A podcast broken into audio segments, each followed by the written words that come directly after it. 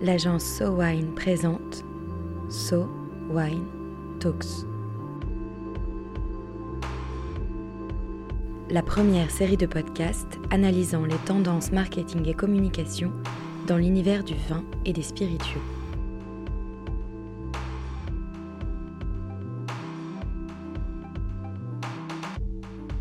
Pour ce premier épisode de 2021, reprenons les So Wine Talks en douceur.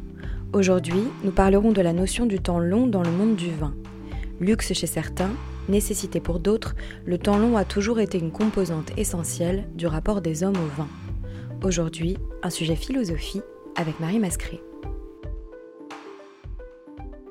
Alors pourquoi est-ce que la notion du temps est importante dans le monde du vin? Dans le monde du vin, on a la chance d'être dans un univers où on peut prendre le temps. Pourquoi? Bah, Tout simplement parce que élaborer un vin, ça se fait pas en un claquement de doigts. Euh, d'abord, quand on plante une vigne, elle met plusieurs années avant de produire du fruit, avant de produire du raisin. Et puis ensuite, entre le moment où on va récolter ce raisin, euh, qui lui-même sera l'aboutissement d'une année culturelle, hein, euh, le raisin il, ne pousse pas comme par magie sur, la vigne, et entre le moment de la vendange et le moment où le vin va sortir et être prêt à être commercialisé, il va se passer plusieurs mois, voire plusieurs années. Il y a des appellations qui imposent un, temps minimum euh, de vieillissement du vin en cave. Donc, euh, par exemple, en Champagne, vous avez euh, sur des vins non millésimés un minimum de temps de 15 mois avant la commercialisation. Et puis sur les champagnes millésimés, c'est un minimum de 3 ans. Voilà, donc c'est des temps très longs qui s'opposent évidemment à beaucoup de produits de consommation qui par ailleurs euh, sont sur des cycles beaucoup plus courts. Pouvoir prendre le temps d'élaborer un vin, d'élaborer un bon produit, c'est aussi prendre le temps de le faire bien, c'est prendre le temps d'y réfléchir, c'est prendre le temps de se poser dessus. Et puis ben, quand on fait du marketing et de la communication dans le monde du vin, c'est aussi avoir le temps de pouvoir faire les choses euh, en profondeur et intelligemment, en tout cas je l'espère. On est quand même dans une société qui va très vite, qui va toujours plus vite. Comment est-ce que la lenteur liée au monde du vin peut s'insérer dans tout ça? Alors complètement, on est, dans une société où on est toujours à court de temps, alors même que les progrès de la technologie nous permettent d'aller toujours plus vite, mais finalement le temps qu'on gagne avec ces progrès-là, euh, on ne sait même pas bien nous-mêmes ce qu'on en fait, parce qu'on n'en profite pas plus, voire on est encore plus, euh, encore plus occupé. Et puis un autre phénomène aussi dans nos sociétés, euh, c'est que la rapidité, elle est encore synonyme d'efficacité, et la lenteur, elle est encore synonyme de paresse finalement. Alors ça, l'année 2020 nous a prouvé qu'on pouvait aussi remettre en cause ces schémas établis, hein, apprécier que le que le temps s'arrête un peu et puis euh, nous force à, ralentir pour une fois, mais ça reste quand même des schémas relativement répandus, euh, ou rapidité, encore une fois, c'est l'efficacité. Alors on oppose à ça le, temps du vin. Le temps du vin, euh, c'est un temps important, puisque c'est évidemment le temps qui permet d'élaborer un bon vin, un vin de qualité.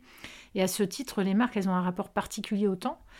Elles doivent savoir euh, résister au temps, elles doivent savoir être pérennes, elles doivent savoir être intemporelles. Ce qui est intéressant aussi d'ailleurs, c'est de voir que beaucoup de marques de vin ou de champagne ou de spiritueux ont une, longue histoire.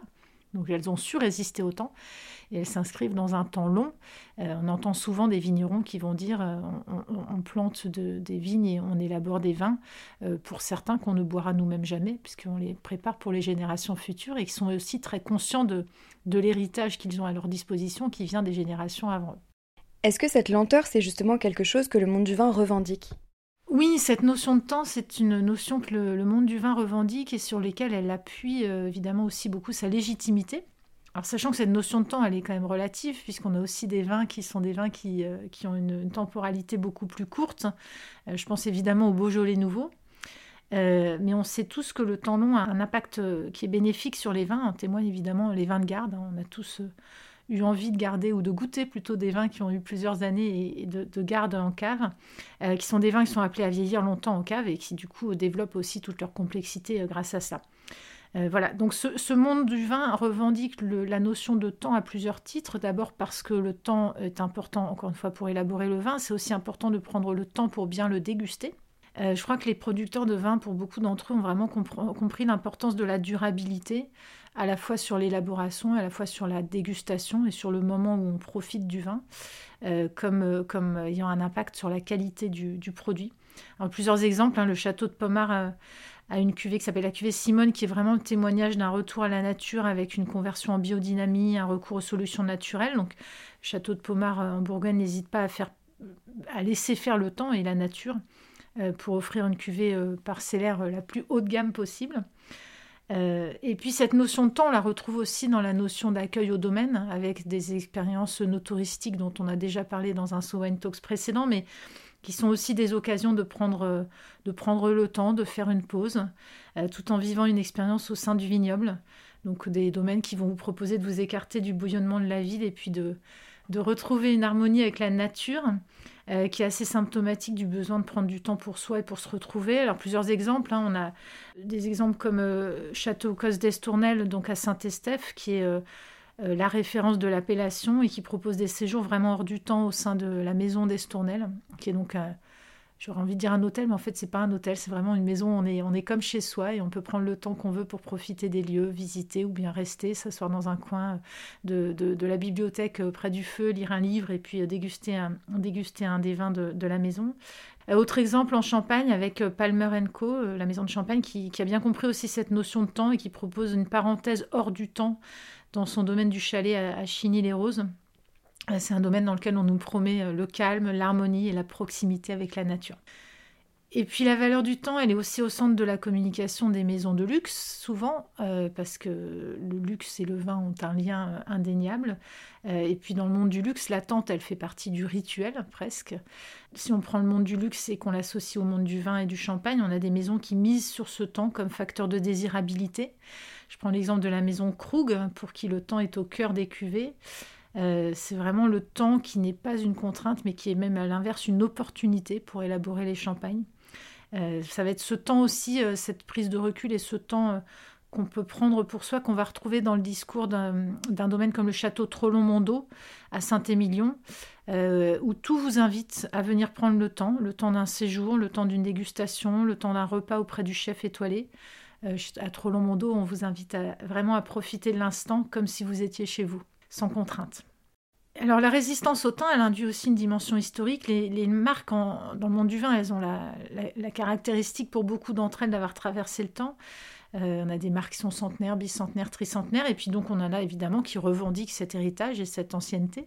À juste titre, je pense à la maison Ruinard en Champagne, qui euh, met évidemment en avant qu'elle est la première maison de Champagne ou également à la maison de champagne Philippona, euh, qui a retrouvé dans ses archives que la plus ancienne trace d'un Philippona en Champagne, c'était dans l'année 1522. Donc la date de 1522 est évidemment clé pour la maison Philippona. Est-ce que cette notion de temps long peut être une opportunité de communication pour les marques, justement? Ah, Complètement. Et le, meilleur exemple, c'est vraiment quand des marques peuvent jouer sur cette notion-là, y compris avec une vision du futur pour créer, euh, pour créer un fantasme. Le meilleur exemple que j'ai pour ça, c'est euh, la maison Rémy Martin. En 2015, pour promouvoir le cognac Louis XIII, euh, ils ont choisi de tourner un film qui s'appelle 100 Years. Et l'idée, c'est de dire c'est un film que vous ne pourrez jamais voir, parce que l'unique copie du film, elle a été conservée dans un coffre-fort, un coffre-fort qui s'ouvrira seulement à la fin du compte à rebours en 2115. Et je trouve ça extraordinaire de se dire que finalement, on est dans un moment de consommation du vin qui est un moment où on jouit de l'instant présent, puisque par définition, quand on consomme du vin, il y a des notions de plaisir, il y a des notions de partage, il y a des notions d'instant présent avec ses amis, avec sa famille, avec les personnes avec qui on va en profiter. Euh, mais que là, on s'inscrit aussi dans cette notion de, à la fois d'héritage, c'est-à-dire de quoi est-ce qu'on a hérité depuis 100, 200, 300 ans, comment est-ce qu'on s'inscrit dans le futur pour les, pour les futures générations. Et je trouve qu'avec cette action de communication, Rémi Martin a frappé un grand coup. En tout cas, je, serais curieuse de, de, voir euh, ce qui se passera en 2115 à l'ouverture du coffre-fort. On sera malheureusement plus là pour le voir. Mais ça pose vraiment la question de se dire, est-ce que finalement, euh, le temps, c'est pas un luxe? Le luxe du temps, c'est évidemment très important. Et est-ce que le vrai luxe, ce serait justement pas de prendre son temps pour pouvoir imaginer, rêver, créer et puis encore mieux déguster? Dans un monde qui va à mille à l'heure, le vin a besoin de temps. En aimant le vin, c'est aussi ce que l'on y cherche. Le soin apporté toute l'année à la vigne avant la récolte, la maturation du vin, la dégustation lente pour libérer tous les arômes. Les maisons centenaires l'ont bien compris. On ne peut pas être dépassé par la modernité, lorsqu'on crée un produit intemporel. So Wine Talks reviendra dans quelques semaines pour décrypter à nouveau les tendances de consommation du vin et des spiritueux. En attendant, si vous avez aimé cet épisode, n'hésitez pas à le partager sur Twitter et Facebook et à lui donner des étoiles sur iTunes. À très vite.